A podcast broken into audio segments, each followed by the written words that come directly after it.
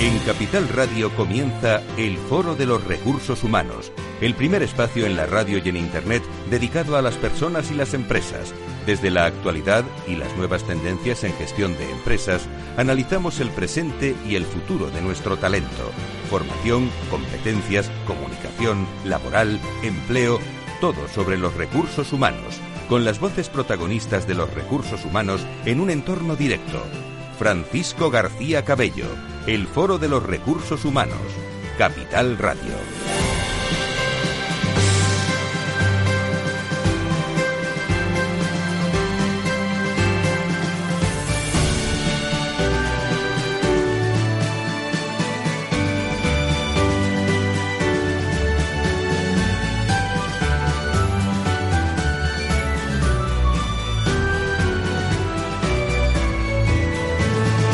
Tal? ¿Cómo están? Muy buenos días. Sean bienvenidos todos a esta nueva edición de un programa que lleva ya muchos años, ¿eh? pensado para personas y para y para empresas. Y uno se lleva muchas sorpresas porque en esta mesa de debate vienen habitualmente directivos, directivos de, de personas.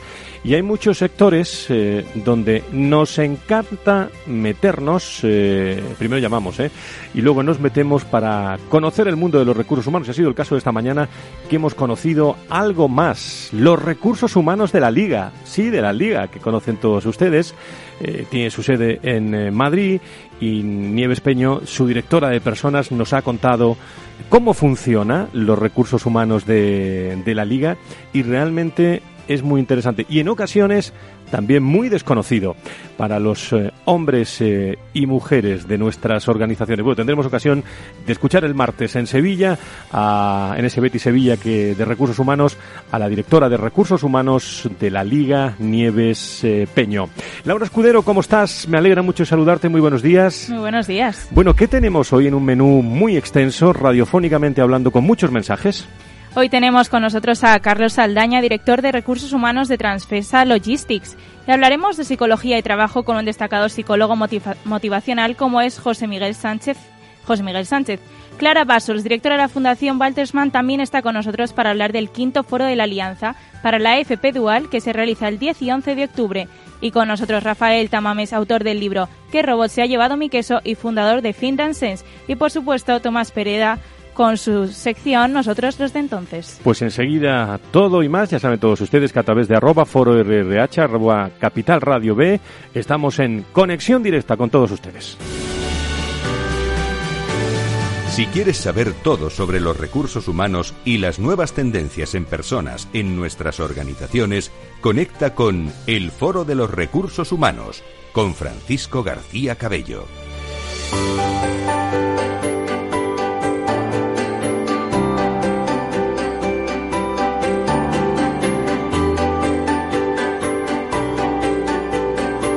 En la entrevista del Foro de los Recursos Humanos descubrimos voces y personas protagonistas que nos aportan referencias y puntos de vista claves. Pues vamos a comenzar ya sin más dilación hasta la una. Personas y empresas protagonistas aquí en la radio, en el foro de, de recursos humanos. Eh, Tomás Pereda, nuestro magnífico profesional people está allí de cabecera, como yo digo. Muy buenos días. ¿Qué tal ha ido la semana? Muy buenos días, muy bien. Hoy dando la bienvenida a Laura de nuevo. Sí, sí, además nos trae muchas cosas. ¿eh? corresponsalía en Londres. Que nos lo contará, ¿eh? que nos lo contará. Por cierto, hoy un comentario, yo estoy deseando escucharlo antes de finalizar el programa, pero que nos interesa a todos, ¿eh? las pensiones. ¿eh? Sí, sí, hablaremos del elefante en la habitación, que estando ahí muy grande nadie lo mira porque es un marronazo. Sí, sobre Hablaremos todo a ver qué pasa, porque a partir de 50 eh, nadie quiere a nadie en las organizaciones. ¿eh? Sí, sí, no, no, es un tema preocupante y sobre todo cada vez tenemos menos gente joven, cada vez gente más senior y, y llevamos cuatro, cuatro procesos electorales y nadie lo ha puesto encima de la mesa. Veremos a ver si en esta, en esta cuarta, alguien lo habla de ello. Pues no se pierdan el comentario que está conociendo también muchísima gente más allá de, de nuestro país, ¿eh? lo digo por los datos que manejamos en, eh, en Latinoamérica, sobre todo en Colombia, México y, y Chile. Bueno, pues enseguida estamos con Tomás. Carlos Aldaña es director de recursos humanos de Transfesa Logitic y ya vamos a hablar con él de, muchos aspectos. Querido Carlos, ¿cómo estás? Bienvenido. Hola, buenos días. Bueno, en primer lugar, eh, cuéntanos algo de cómo es que es Transfesa para todos nuestros oyentes. Bueno, Transfesa es una compañía de logística. Eh, el año pasado cumplió 75 años. Eh, es una compañía que tiene unos 1.300 empleados aproximadamente. Básicamente nos dedicamos a la logística y distribución y nació como una empresa, una empresa de transporte transporte ferroviario. Tenemos una parte muy importante de transporte ferroviario, muy vinculada al sector de la automoción, pero básicamente lo que hacemos es eh, plataformas logísticas y, y, cumplir las expectativas de los, de los clientes transportando productos de, de un país a otro, sobre todo operando grandes corredores ferroviarios en Europa como empresa que somos que pertenece al grupo alemán DB. Oye, ¿cómo son sus personas? ¿Cómo, cómo sois en Transfesa? Pues hombre, pues, pues, pues encantadores, encantadores. Eh, es una plantilla que está muy comprometida. Eh, se juntan muchas generaciones, em, una empresa muy comprometida que lleva la marca Transfesa en todo lo que hace y, muy diversa también, porque hay muchas generaciones dentro y, y el compromiso, la innovación es sello de la casa. Un sector eh, en el que el desarrollo, mm, sobre todo el desarrollo de talento, en ocasiones es difícil de, encontrar, dada mm. la, demanda. ¿Cómo lo hacéis en tu compañía? Bueno, hombre, eh, el talento siempre, siempre es el caso eh, y nosotros estamos muy volcados mm, identificando el talento que tenemos dentro en la casa y sobre todo buscando talento en, en, eh, fuera en el, en el mercado. Y bueno, pues eh, eh, estamos presentes vía estrategia de comunicación en las redes sociales, en foros de empleo, em, en universidades, con campañas de, de contratación em, a través de este tipo de medios para, para encontrar bueno pues ese talento que nos hace falta para, para llevar a cabo los retos de la compañía, que sobre todo, ya, ya te decía antes, diversificación em, e innovación. ¿De rotación cómo andáis? No demasiada. Demasiado. Y, especialmente eh, si tuviéramos que poner tus ocupaciones encima de la mesa, es decir, las, preocupaciones, quería decir, de los retos de recursos humanos, eh, bueno, puedes sacar tu libreta azul y contarnos eh, cuáles son esos retos. Hombre, retos de recursos humanos, sabes que, bueno, es, es, una empresa que está em, muy deslocalizada geográficamente. Tenemos más de 60 centros de trabajo en España. Con lo cual, bueno, pues uno de los principales retos es llegar a todos los trabajadores eh, vía una estrategia de comunicación interna muy potente y sobre todo que el Departamento de Recursos Humanos esté presente en todos los centros de trabajo y seamos capaces de conocer las necesidades de nuestros trabajadores y además aportarles ese valor añadido que, tiene que dar el Departamento de Recursos, de Recursos Humanos. Claves eh, y retos eh, a, a, futuro y a qué dedicamos o dedico la mayor parte de mi tiempo eh, suele ir vinculado, por un lado, temas de relaciones laborales, obviamente, porque es un sector eh, que tiene muchísima normativa, y por otro lado, temas de desarrollo de personas. Eh, cómo tener mejor formado a nuestro personal, cómo encontrar esas personas que nos hacen falta para que la organización siga avanzando y cómo retener y motivar a los empleados que tenemos dentro. Con lo cual, eh, pues me divido entre unas cosas y otras. Sabes que la comunicación interna ha crecido mucho el mm. nivel de importancia ¿no? en dentro del top ten de, las mm. prioridades del, director de recursos humanos. ¿Cómo lo estáis haciendo en Transfesa, en esta empresa, eh, compañía líder en soluciones logísticas y de transporte que estamos hoy charlando con, Carlos? Pues mira, eh, un ejemplo es el año pasado que cumplíamos 75 años. no puede haber, no hay muchas empresas que hayan cumplido 75 años y siguen manteniendo esa esencia de, de tradición eh, a la par que de innovación, eh, lo que hicimos fue em, recorrernos muchos centros de trabajo de España, em, comunicando la historia de la compañía a todos los empleados, eh, reconociendo el mérito que tiene aquella gente que, llevan más de 30, 35 años trabajando con nosotros, que los hay, a través de un documental que proyectamos en salas de cines. Em, y nuestro consejero delegado se recorrió muchísimos centros de trabajo haciendo esa labor de acercamiento a los, a los empleados. Ahora, eh, a través de boletines, a través de la intranet, a través de muchísima comunicación y de mucha mucho mm, eh, mensaje electrónico y mucho eh, cartel en los centros de trabajo a través de o bien papel o bien kioscos que estamos implantando en los centros para que todo el mundo sepa qué es lo que está pasando en la compañía, poder dar buenas noticias poder eh, comunicar qué es lo que estamos haciendo y sobre todo que todo el mundo esté informado, que nadie nos diga que no eh, estamos informándole de, cosas que pasan en la empresa. ¿Cuál es tu percepción de esto? Eh, muchas veces, y lo estoy notando en los últimos años, sobre todo en los últimos meses, el, el CEO está vamos a ver, nunca es que haya estado lejos del mundo de los recursos humanos, porque su, su empresa y su compañía, pero el CEO está más cerca del mundo de los recursos humanos, de las personas. No sé si porque los mensajes de abajo arriba eh, se estructuran de, de otra forma. Eh, ¿Cuál es tu, tu, visión sobre esto, Carlos? Bueno, al final eh, una empresa son personas y el, el, el CEO, en, en, nuestro caso en concreto particular, eh, está muy preocupado por, por, por, cómo está la gente dentro de la compañía y por eh, acercarse a todo el mundo y llevar de primera mano esos mensajes de cómo está el negocio, qué es lo que estamos haciendo, cuál es eh, la estrategia de la compañía y hacia dónde vamos. Yo creo que es muy importante que, que a un alto nivel eh, se esté cerca del Departamento de Recursos Humanos y el Departamento de Comunicación con todo este tipo de comunicaciones. Y en nuestro caso sí que hay una apuesta y un convencimiento de, de la alta dirección, del CEO de la compañía, en, en, en, llevar esto adelante. Y eso la verdad es que facilita uh -huh. muchísimo la labor de recursos humanos. Eh, cuéntanos a nuestros oyentes y cuéntanos algún programa que estés eh, realmente orgulloso de esos que eh, te implicas en todo, pero especialmente desarrollas y que se comunica bien.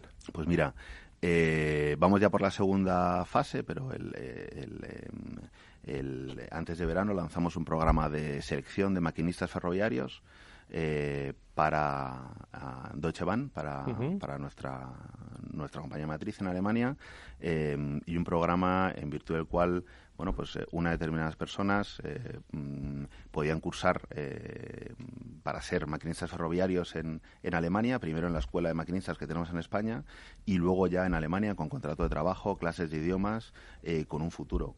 bueno, pues recibimos mm, más de 12.000 currículums.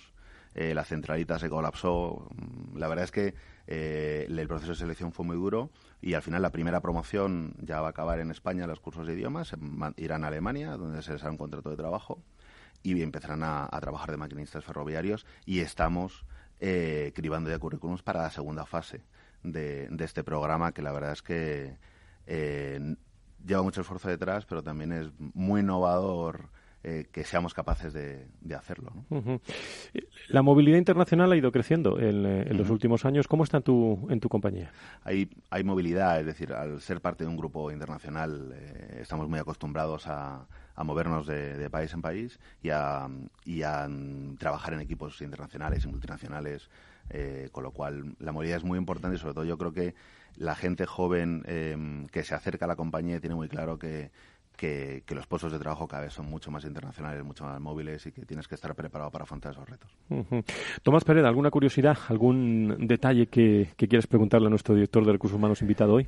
Sí, eh, hola Carlos. Mira, hay, eh, ¿cuál es el...? Eh, me imagino que el, el, mundo digital, el mundo Internet ha impactado de una manera positiva en vuestro negocio, ¿no? Que con, hay, es la confluencia de dos mundos, un mundo muy tangible, muy de transporte, de logística, con el, con el comercio electrónico, uh -huh. ¿no? Que imagino que habrá irrumpido uh -huh.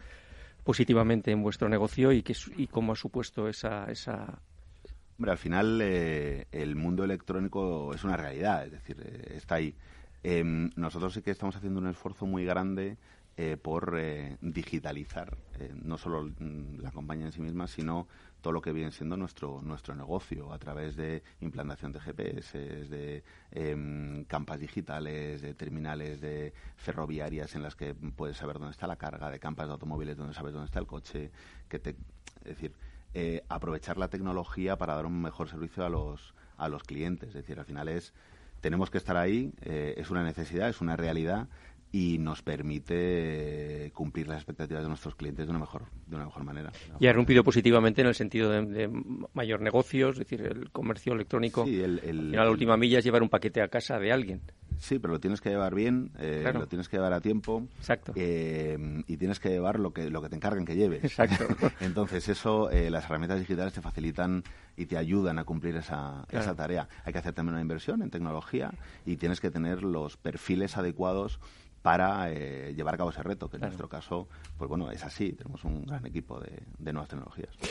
Pues Carlos Ardaña, director de Recursos Humanos de Transfesa, se va a quedar con nosotros en la, uh -huh. en la tertulia, pero yo le, le, hago una última cuestión en, esa, en esta primera parte del, del programa. Un hombre que se ha formado en la Universidad Pontificia de Comillas, máster del IES y conoce pues otros sectores, ¿no? Eh, Garrigues, por ejemplo, uh -huh. también, el grupo logista, eh, uh -huh. has trabajado y algunos y, y algunos más.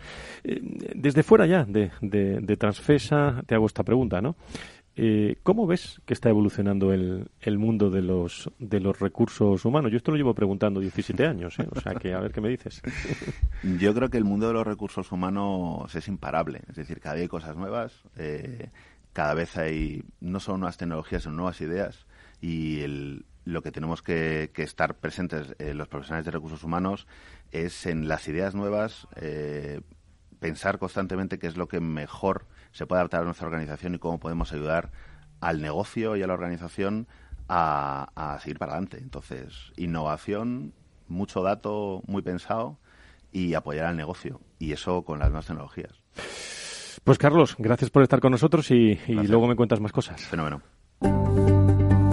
Líderes y directivos en primer plano.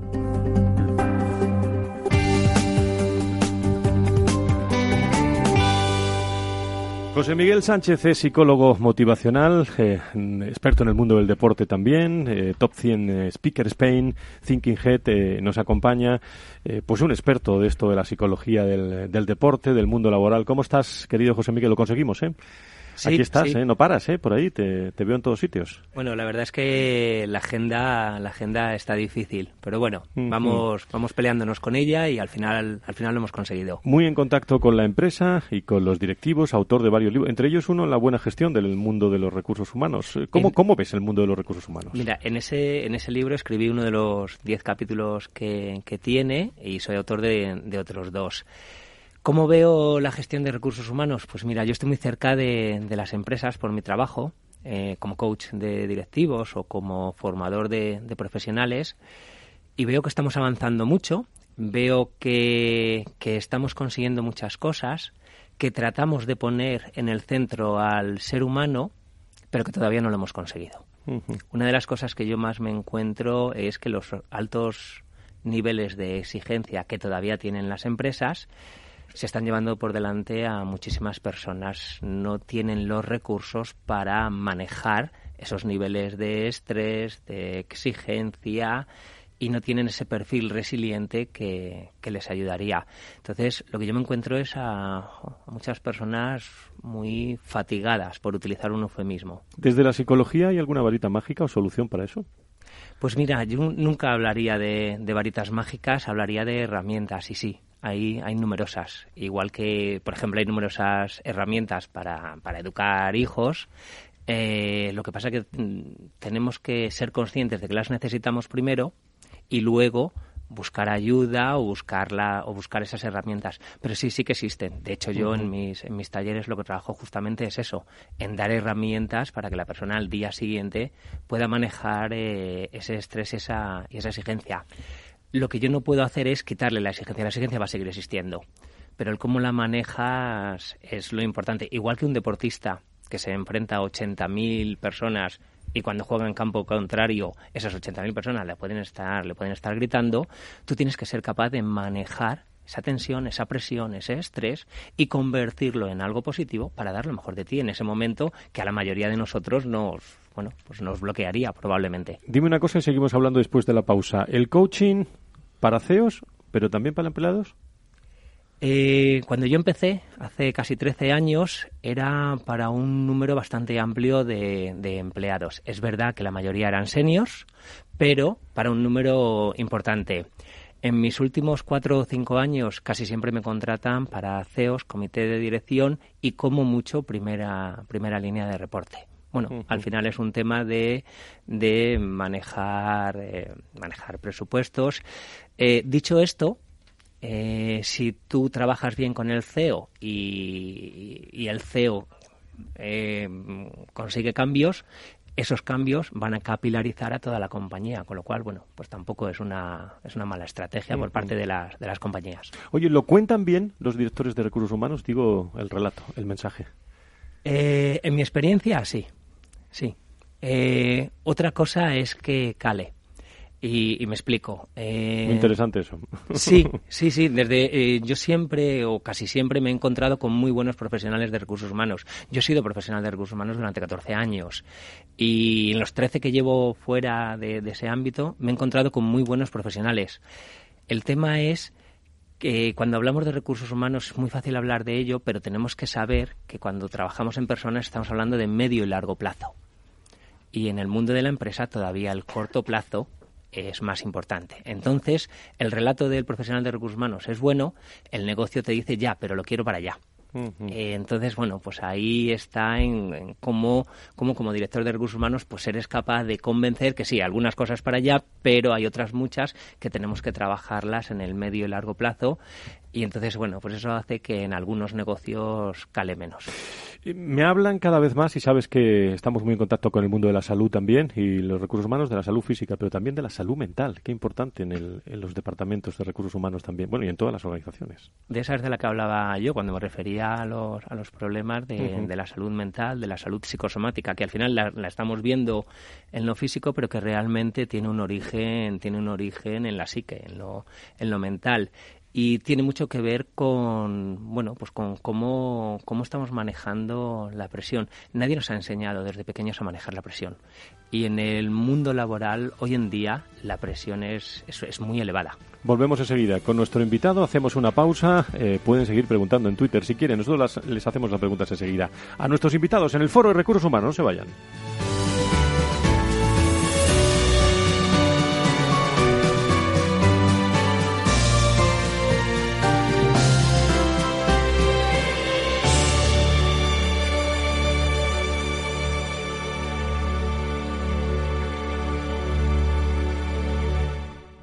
A continuación, podrán disfrutar de la obra clásica compuesta por Beethoven en Do menor durante su madurez.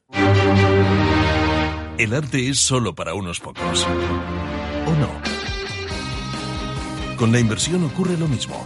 Renta 4 Banco te ofrece más de 500 cursos de inversión gratuitos para todo tipo de inversores. Entra en r4.com e inscríbete.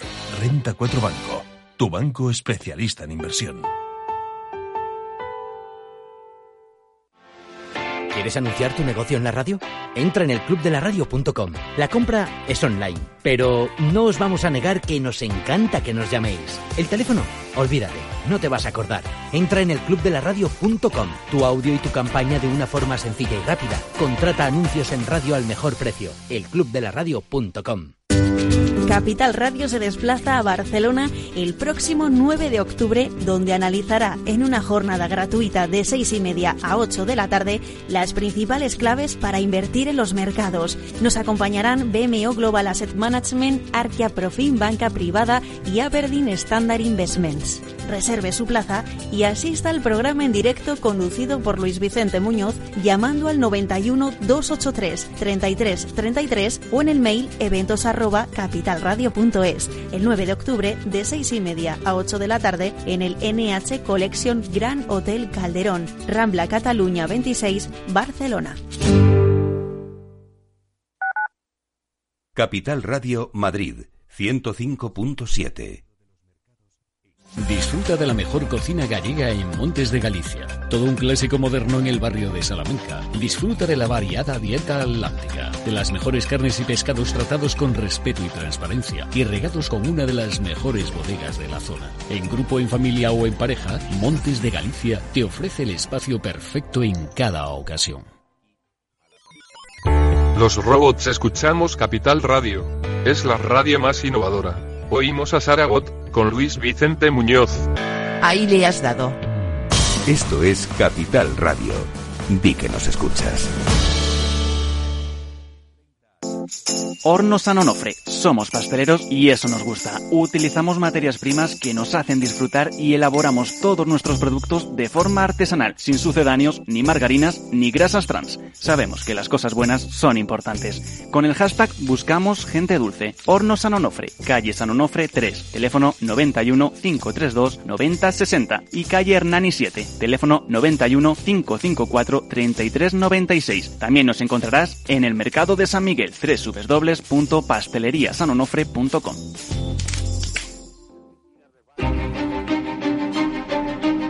¿Por qué dicen que un poco de inflación es buena? ¿Se pagarán algún día los millones de deuda que se generan cada minuto en el mundo? ¿Qué hay de real en la economía financiera? Dinero quiere dinero, yo no lo quiero para Por reyes y presidentes, con la carita cortada. Respuestas y dinero, mucho dinero. Te espero cada tarde de tres y media a seis y media con el mercado abierto. ¿Te vienes? And believe me, it will be enough. Capital Radio.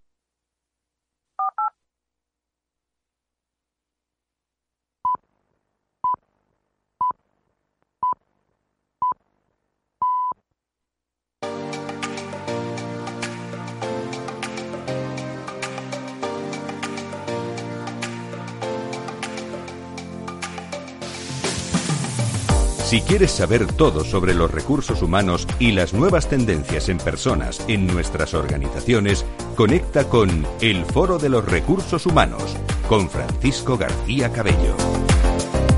Y con las gracias por estar con nosotros a todas las personas y las empresas que nos visitan todos los lunes aquí en la radio. Porque lo que nos gusta es contar sus cosas y que lo cuenten a su estilo, claro. Hoy eh, estamos hablando con muchos invitados. Les recomiendo la tertulia que vamos a tener sobre estrés, salud mental también en, eh, en, las organizaciones dentro de unos instantes. Me voy a ir a Barcelona porque viendo el programa que, que hay para el próximo 10 y 11 sobre la alianza para la FP Dual, eh, nos apetecería mucho hablar con Clara Basol, que es su directora, la directora de la Fundación Bentelman, que está ya creo en línea con nosotros desde Barcelona. Querida Clara, muy buenos días, bienvenida. Sí, buenos días. Encantada de participar en vuestro foro de recursos humanos. Muchísimas gracias. Bueno, el 10 y 11 de octubre, quinta edición del foro de la Alianza para la FP Dual. Eh, bueno, ¿qué tenéis preparado para esta edición? ¿Cuáles son los puntos fuertes? Vamos a estar allí, Capital Radio va a estar allí, pero ¿qué expectativas tenéis para, para este año? Sí, mira, el, el foro es el congreso más importante eh, sobre FP Dual que hay en España y lo celebramos cada año en una localidad diferente, en este caso es Cornellá, cerca de Barcelona, y como siempre traemos ponencias internacionales pues de países que han empezado ya antes la FP Dual que nosotros para aprender de ellos, también pues eh, reflexiones y, y estudios académicos españoles, en este caso pues sobre el punto de vista de las empresas catalanas de la FP Dual y también cómo perciben los jóvenes este, esta modalidad. Siempre traemos buenas prácticas de centros y de empresas. En este año, además, incorporamos buenas prácticas de instituciones. Se trata de soluciones que explican a problemas concretos que, se, que les ocurre en la, en la, implementación de la FP Dual para que otros lo puedan replicar. Y finalmente, el, título de este año es Comunicar oportunidades, comunicar FP Dual, y eso ya denota, pues por una parte, qué es lo que nos interesa y qué nos preocupa. Y es que la FP Dual es una oportunidad muy buena para los jóvenes, pero sigue sin ser lo suficientemente conocida. Y por eso en este foro también compartiremos estrategias y campañas de comunicación españolas e internacionales. Veo nombres propios muy interesantes, muy profesionales y empresas también muy destacadas en el programa, pero Clara, ¿qué aporta este modelo FP Dual al, a la empresa, a las instituciones, a los responsables de recursos humanos a los que se dirige este programa? Y, y yo te preguntaría incluso también a la economía, en definitiva. Mira, en realidad lo que queremos es, por una parte, aprender. Aprender más conocimientos, compartir experiencias, crear vínculos entre los partners más importantes que participan en la FP Dual para poder colaborar y también reafirmarnos en que somos muchos los que estamos comprometidos en el desarrollo y el fomento de una FP Dual de calidad en nuestro país.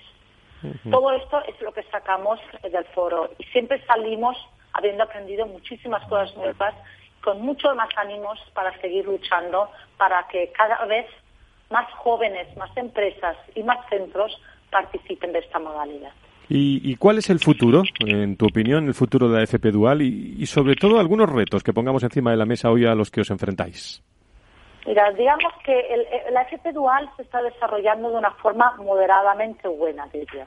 Hay ya unos 30.000 alumnos en España pues eh, cursando FP Dual, pero para que esta, esta modalidad realmente esté ya estabilizada, seguimos teniendo algunos retos el número de, de, participantes ha de ser más alto, tanto de empresas, de jóvenes como de centros. Y además han de crecer al mismo ritmo, porque si uno de estos son tres cuellos de botella, uh -huh. que si no crecen al mismo ritmo, el más lento interpuesta el crecimiento de los otros. Por lo tanto, tenemos que sensibilizar muchísimo a estos tres eh, colectivos. Después necesitamos una regulación estatal que establezca unos mínimos, unos estándares para todas las comunidades autónomas. Necesitamos que haya una recogida de datos centralizada y una monitorización de la FP dual para que se pueda evaluar y se pueda mejorar. Y las instituciones centrales, que son las cámaras, las patronales, los sindicatos y también las administraciones locales, se han de implicar mucho más todavía, tienen que definir sus roles, tienen que repartir sus responsabilidades.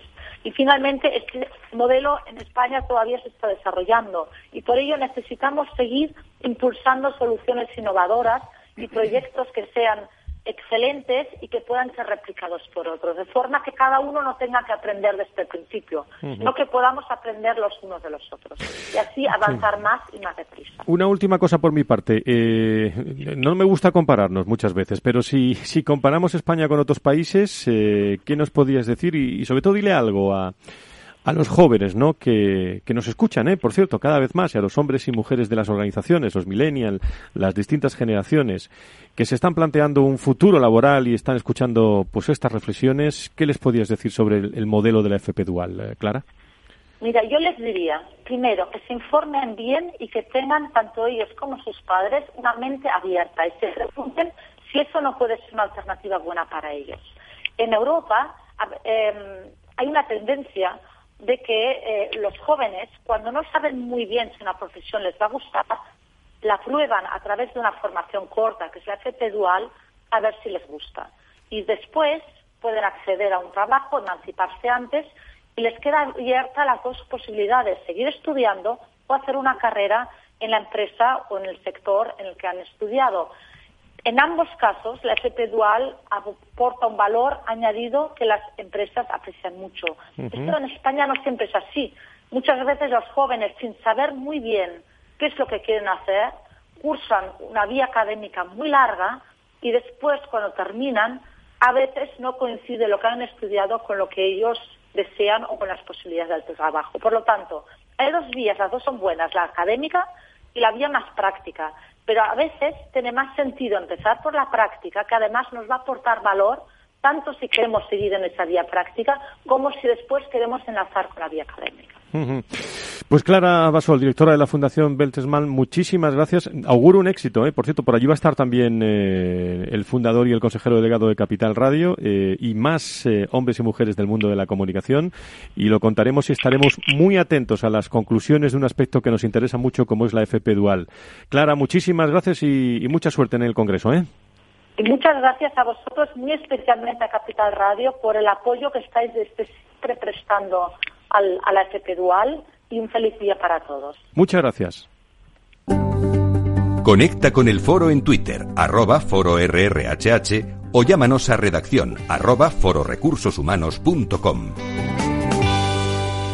Tenemos la buena costumbre de tener un libro siempre encima de la mesa, o casi siempre encima de la mesa del Foro de Recursos Humanos. ¿Qué robot se ha llevado mi queso? Y quiero que me diga qué robot se ha llevado su queso al autor, a Rafael Tamames. Querido Rafael, ¿cómo estás? Muy buenos días, bienvenido. Qué buenos días, Fran, ¿cómo estás? Muy bien. Bueno, ¿qué robot se ha llevado mi queso? ¿Qué mensaje quieres trasladar eh, en este libro? Que, ni mucho menos el nuevo lleva ya unos un, un tiempo con mucho éxito, ¿eh? Bueno, pues conecta mucho con la última eh, entrevista que estabas haciendo sobre, sobre la FP Dual en España, el, cómo afrontamos eh, como sociedad el aumento de la, de la, digitalización y la automatización y, sobre todo la clave de la, formación en, países como el nuestro que, que nos la jugamos para, para sobrevivir y, y tener tasas de, de empleo altas a, a, lo que es la formación e invertir bien eh, lo que son nuestros impuestos en la formación. Oye, ¿qué es mejor, ser amigo del robot o ser amigo del que programa el robot? Bueno, hay que ser amigo de los dos. Hay que ser amigo de la tecnología. La tecnología es, es un medio, no un fin en sí mismo. O sea, hablo en el, en el libro de estos nuevos neoluditas, ¿no? Que, no les gustaría que la tecnología, Internet, el, el, móvil estuviera en nuestras vidas, pero está para, para algo mejor. Y, y tenemos que ayudarnos de ella para, para mejorar. O sea, cuanto más la rechacemos, o sea, más vamos a retrasar las soluciones en el empleo, en, la empresa y en la sociedad. Eh, tú que, como fundador también de Finansense eh, y experto también en toda experiencia de cliente con las organizaciones, eh, ¿cómo se está trabajando, cómo se está llevando esta revolución tecnológica en el que, no sé tu opinión, pero últimamente estoy viendo en, en encuentros no nos perdemos casi ninguno, que, que, la tecnología es muy importante, que el efecto digital está ahí y es excelente, pero que estamos perdiendo cierta emotividad en las conversaciones, en, los negocios. ¿Cuál es tu opinión? Bueno, yo, soy del género optimista, o sea, yo, yo creo que no, que, al final como país y como sociedad eh, somos un, buen país, eh, las personas que nos está perdiendo eso, sino que la tecnología nos está ayudando. Lo que pasa es que también trabajamos mucho con lo que nos ha oído con nuestro grupo de amigos, con nuestro círculo, eh, y no nos, nos cuesta mucho expandir un poco las, lo que están pensando otras personas. Pensemos lo que la tecnología está ayudando a tantas personas y, más en nuestro país a hacer la vida más fácil, a muchos colectivos.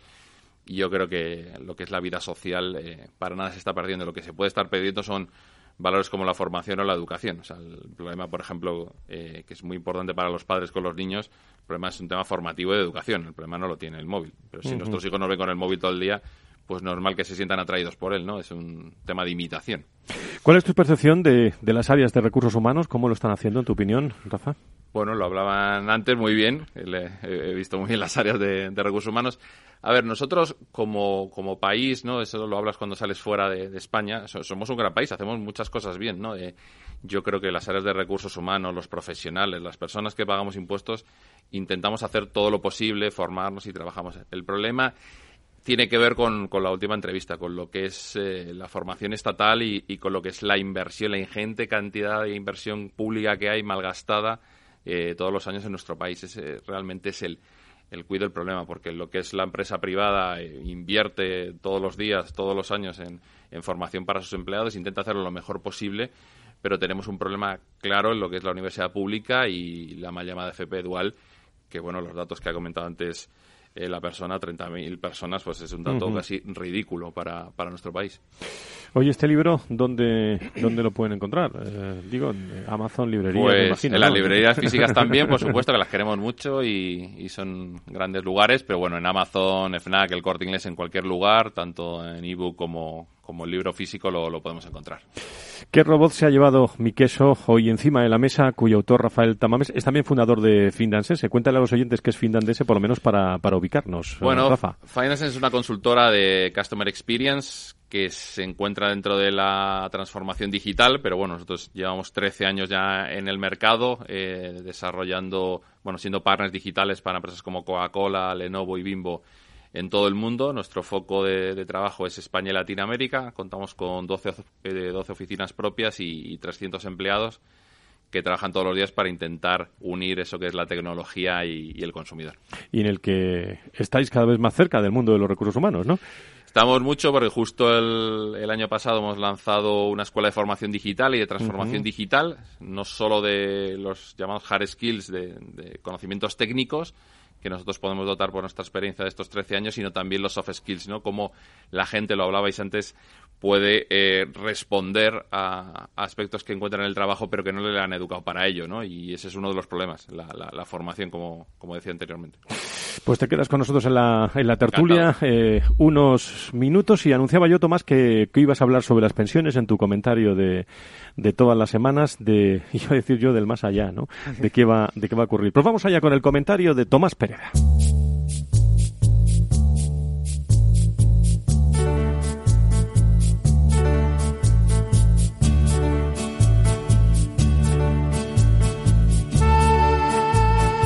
Pasa el tiempo y continuamos fingiendo que no vemos al elefante en nuestra habitación, evitando reconocer que nuestro actual modelo de pensiones ya no da para más. Para cualquier partido es un marronazo electoralmente envenenado y para muchas empresas y profesionales es un vuelva usted mañana que yo me jubilo cuanto antes. La buena noticia, por un lado, es que somos una sociedad saludablemente envejecida, en la que uno de cada cuatro españoles tiene más de 65 años. Somos los segundos más longevos del mundo, creciendo seis minutos cada hora, y con una esperanza de vida actual de 83 años. Además, todo ello con muy buena salud, ya que nuestra esperanza de vida saludable alcanza hasta los 74 años. No alargamos la vejez, sino somos jóvenes durante más años. Por otro lado, y como algo preocupante, padecemos una tasa de fecundidad de 1,25 hijos por mujer, lo que significa haber entrado ya en el umbral denominado lowest low fertility, zona crítica y de difícil recuperación, ya que, mantenido en el tiempo y en ausencia de inmigración, puede llevar a una reducción de la población en un 50% en 45 años. En cualquier caso, el elefante ya ha reventado las costuras de un modelo de vida que se planificó para una vida más corta, cuando hace un siglo solo 3 de cada 10 personas llegaban a los 65 años. Según el informe que el Tribunal de Cuentas entregó a las Cortes en mayo de este año, el sistema de la seguridad social se encuentra ya en patrimonio negativo neto, es decir, en quiebra técnica, habiendo registrado desde 2010 pérdidas acumuladas de 100.000 millones de euros. Su evolución es preocupante, ya que a julio de este año el gasto en pensiones se incrementó en un 5,03% respecto al año anterior, a pesar de que el número de pensionistas solo haya aumentado un 1,23%. Ello está generando un déficit alarmantemente creciente de 13.000 millones de euros en 2017, 32.000 en 2018 y se esperan unos 48.000 este año. Por otra parte, acabamos de alcanzar la tasa de dependencia más alta de los últimos años, de 2,31 personas activas y cotizantes por cada pensión, coincidiendo con el mayor pico de creación de empleo gracias a un crecimiento del PIB por encima del 2%. Desafortunadamente, y según las previsiones del Banco de España y de la OCDE, se espera un menor crecimiento para los próximos ejercicios, cercano al 1,5%, lo cual dificultará la creación de empleo y se acercará peligrosamente la tasa de dependencia a la línea roja de dos personas activas por cada pensionista, nivel de alto riesgo para la sostenibilidad del sistema. Y a esto hay que añadir la próxima jubilación de unos 6 millones de nuevos pensionistas con pensiones altas pertenecientes a la generación del baby boom, Intuimos que financieramente no será muy factible esperar vivir más de 25 años cobrando una pensión, habiendo cotizado 30 años y cuando toda la lucha cotizada por la empresa y por el trabajador se agota a los 12 años de cobro de la pensión. Todo ello hace inevitable el alargamiento de la vida laboral mucho más allá de la edad media de jubilación actual, de 62 años, para lo cual será imprescindible un cambio de mentalidad de empresas y profesionales para una gestión activa del talento senior y junto a ello será necesaria también una incorporación significativa de inmigrantes en edad de trabajar y cotizar, en un número aproximado de 5,5 millones de aquí hasta el 2050. Desafío complicado. Tal como expresó Juncker, los políticos sabemos qué hay que hacer para resolver los problemas, lo que no sabemos es cómo ganar las elecciones después. Y la existencia de 10 millones de pensionistas votantes no lo pone fácil. Pero sabemos que no hay mucho tiempo, porque nosotros, los de entonces, aquellos que seguimos a Kant cuando afirmaba que la mayor perfección del hombre es cumplir el deber por el deber, seguimos siendo los mismos. Con la voz y la firma de Tomás Pereda.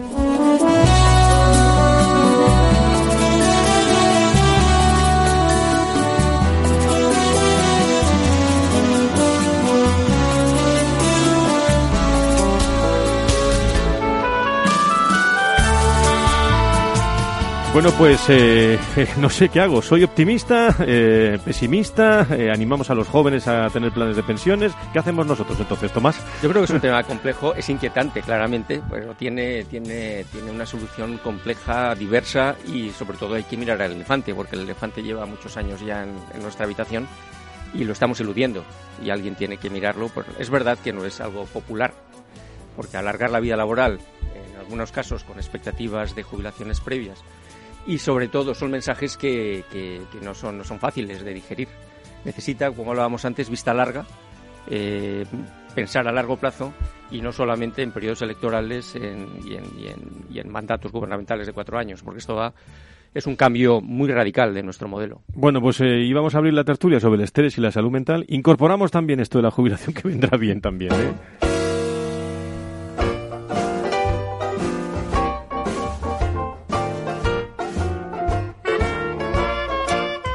La tertulia del Foro de los Recursos Humanos te aporta actualidad, innovación y conocimientos. Apúntate.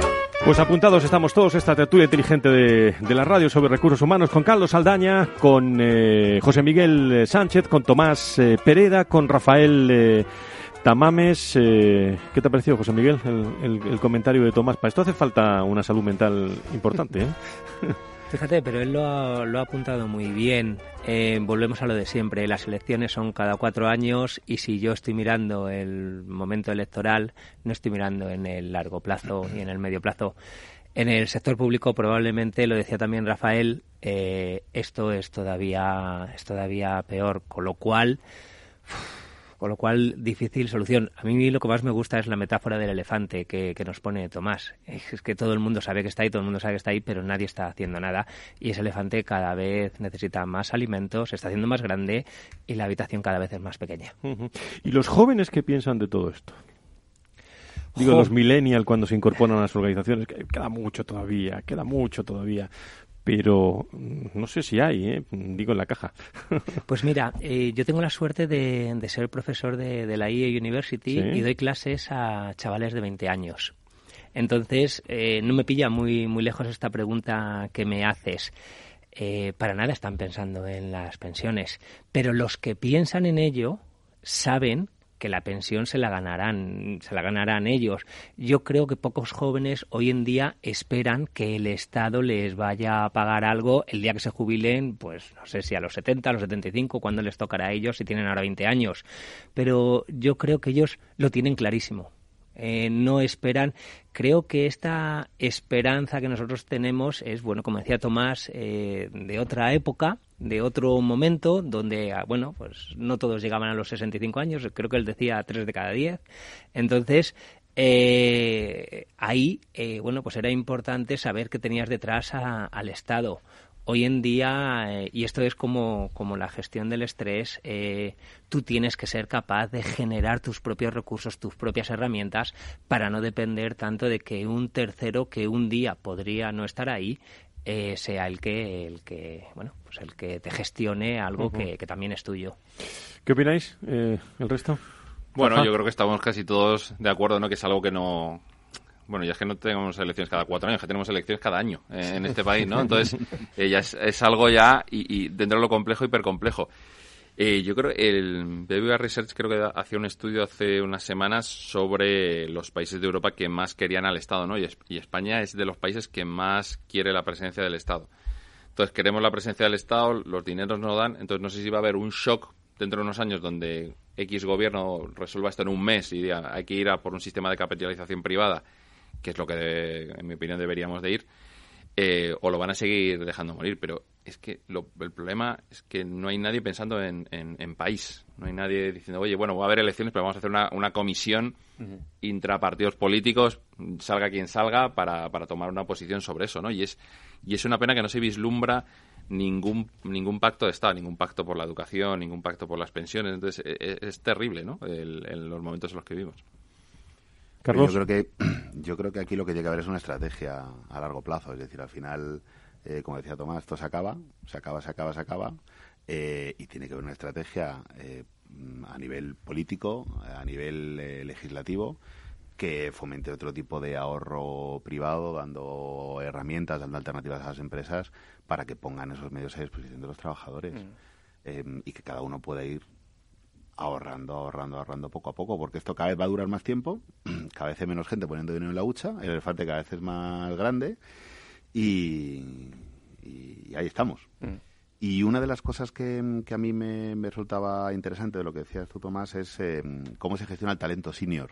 Es decir, eh, ahora mismo hay mucha gente eh, que lleva muchos años cotizados, muchos años de experiencia y la transmisión, la gestión de la transmisión del conocimiento hacia la nueva gente que va llegando es un reto que tenemos los departamentos de recursos humanos. Es decir, cuando cómo se transmite todo eso y cómo, cómo hacemos que eso sea una rueda que va girando poco a poco para que la gente mm. joven aprenda de la experiencia de la gente de la gente mayor y posiblemente la propia gestión de expectativas vitales no es decir ahora seguimos viendo en algunos casos gente de cincuenta y pico años con una expectativa de, cerrar una etapa profesional una etapa laboral.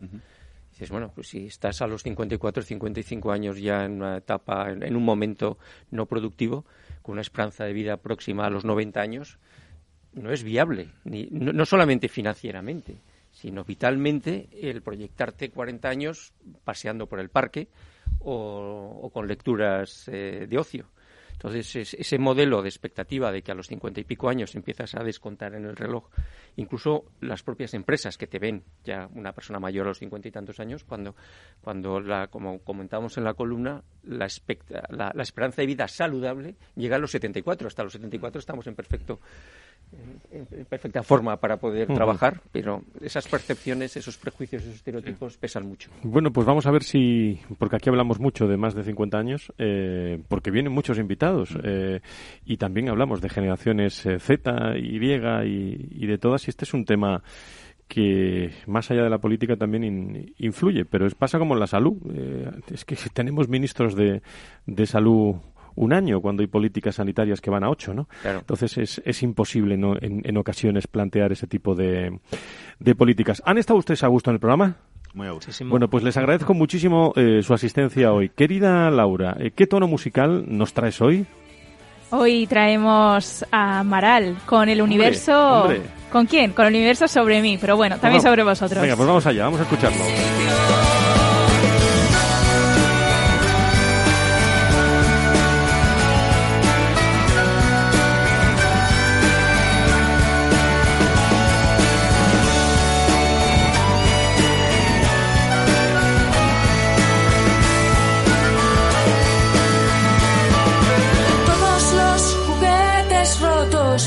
Todos los amantes locos, todos. Sí, qué bonito para acabar. Carlos Saldaña, eh, muchísimas gracias por estar con nosotros. Nos vemos en Sevilla, que creo que nos vamos a a ver por allí. ¿eh? Gracias a vosotros. Hasta luego, gracias. José Miguel Sánchez, eh, psicólogo motivacional eh, del mundo de la empresa y del mundo del deporte. Otro ya hablamos del mundo del deporte. ¿eh? Muchísimas gracias por estar con nosotros. ¿eh? Ha sido un verdadero placer. Gracias Muchas gracias. Bueno, nos vamos con este libro debajo del, del brazo. ¿eh? ¿Qué robot se ha llevado mi queso? A ver si lo averiguamos, ¿eh? Rafa, y te lo decimos. ¿eh? Muchas gracias por estar con nosotros. Rafael Tamames. A ti, Fran, y a todos. Gracias. Podemos dar alguna pista, Tomás. del próximo lunes no, porque es la jornada financiera y no tenemos programa de educación financiera y programación especial en esta casa. Pero alguna pista de lo que está rondando que hablemos en los próximos comentarios. Pues posiblemente hablemos nuevamente de la mente, de lo importante que es manejar la mente y el lenguaje. Pues muchas gracias por estar con nosotros. Hoy, por cierto, tengo el, placer esta tarde, a través de la Universidad Internacional de La Rioja, entrevistar al director de estrategia de comunicación del BBVA. Lo pueden escuchar ustedes también a través de Open Class. eh, y y será, será muy interesante a ver qué, qué me cuenta el bueno de Fernando Ruiz Antón en, eh, en directo. Eh, muchísimas gracias a todos ustedes, queridos amigos. Les espero. Bueno, el 7 no hay programa. El 14. Eh, tenemos eh, recursos humanos, no tenemos salud, ya nos perdemos con tantos con tantos espacios. Dentro de los de dos lunes, con todos ustedes aquí en el foro de recursos humanos y muy pendiente al segundo en foro recursos humanos, eh, pues hilo directo con, con internet, con las personas y con las empresas. Adiós, que sean felices, buen lunes.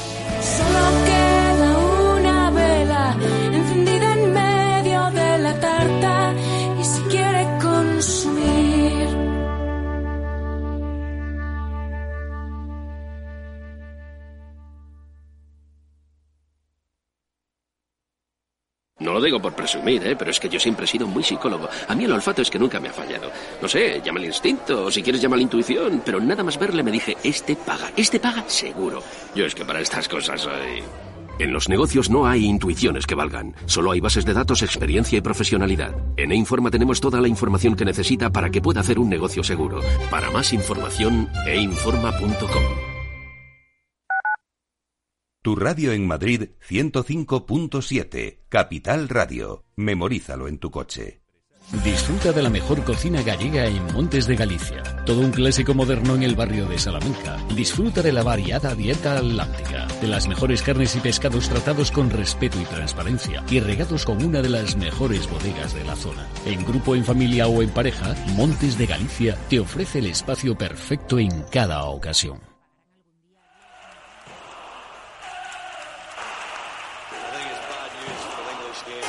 Brexit. Brexit. Brexit meaning Brexit. Le Brexit, a no deal. No estamos hablando de win-win o de win-lose, estamos hablando de lose-lose. ¿Y tú más? Yo creo que sería una irresponsabilidad. Podemita. ¿Y tú más? No es suficiente. ¿Y yo más? Y le traigo aquí una propuesta, señor Rajoy. Pero hay que reconocerle a, a Mariano Rajoy que ha mantenido la elegancia en su despedida que no ha tenido su portavoz. ¡Viva el vino! ¿Esto es un lío? Vamos a intentar formar gobierno. Brexit, nuevas elecciones, Draghi se marcha, guerra comercial. La temporada arranca más fuerte que nunca. Te lo contamos cada tarde en Mercado Abierto. Y que no te pille con tu dinero. fuera de juego.